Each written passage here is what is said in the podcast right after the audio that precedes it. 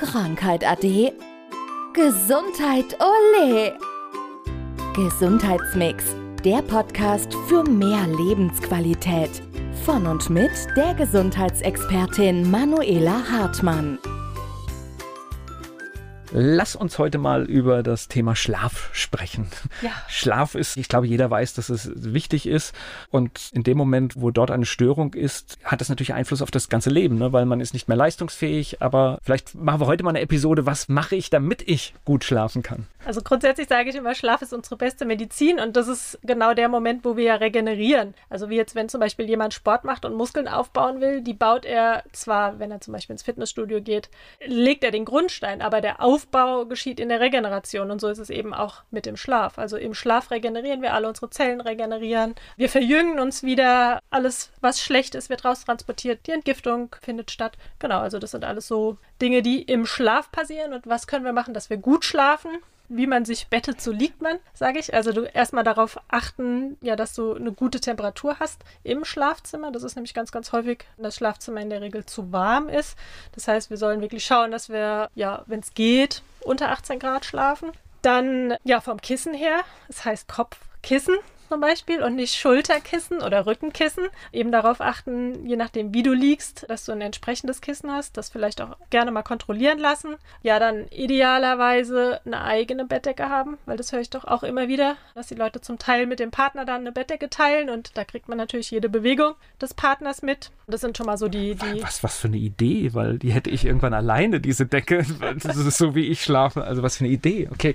Ja, aber es sind alles Dinge, die ich in der Praxis erlebe. Ne? Ja. Warum jemand jemand Schlafstörungen hat und schlecht schläft. Und das sind dann so die Dinge, die ja ganz, ganz schnell behoben ja, werden können. Ja, und dann eben nicht mehr unmittelbar vor dem Zubettgehen was trinken. Also da dann wirklich mal so zwei Stunden vorher schon aufhören, weil ansonsten ist die Nacht gegebenenfalls wieder gestört durch eine Toilettenpause. Und dann sind wir ja auch wieder wach und eben nicht in unserer Tiefschlafphase und die wird eben einfach unterbrochen. Auch spätes, schweres Essen stört natürlich den guten Schlaf. Über Alkohol müssen wir nicht reden. Ich denke, das wissen wir alle, dass Alkohol auch jetzt nicht unbedingt gesund ist und dann eben auch unseren Schlaf stört. Und was vielen nicht bewusst ist, ist der Sport am Abend. Also je nachdem, was man für einen Sport macht. Wenn es jetzt ein ruhiger Sport ist, dazu zähle ich jetzt auch zum Beispiel mal Yoga, wenn wir in die Bewegungsrichtung gehen, das ist noch in Ordnung, aber man sollte eben seinen Puls nicht mehr über 120 Schläge pro Minute hochfahren, weil ansonsten pusht es einfach den Körper wieder und ja, kann einem auch eben am Einschlafen hindern. So, reden wir noch über Gerätenutzung. Gerätenutzung für? Na, zum Beispiel der Blick aufs Smartphone vorm so. Einschlafen. Ja.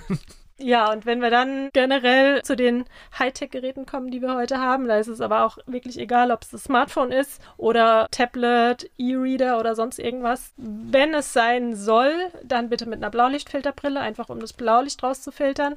Das Blaulicht ist dafür da, dass wir einfach wach bleiben und wir wollen ja aber in die Regeneration gehen, in die Ruhephase gehen. Und was natürlich auch ist, je nachdem, was dann gegebenenfalls nochmal reinkommt, irgendwie keine schöne E-Mail zum Beispiel oder irgendwelche Nachrichten, die wir jetzt vor dem Einschlafen nicht mehr mitbekommen sollten. Und dann kann uns das natürlich auch am Schlafen hindern.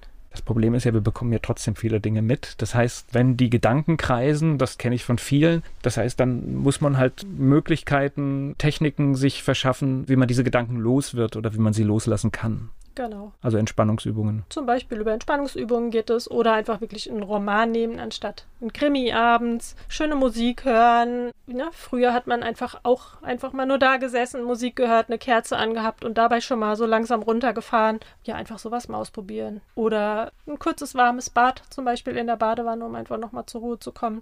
Ist auf jeden Fall alles besser, als von einem Krimi nochmal gepusht zu werden. Das war Gesundheitsmix, der Podcast für mehr Lebensqualität. Von und mit der Gesundheitsexpertin Manuela Hartmann.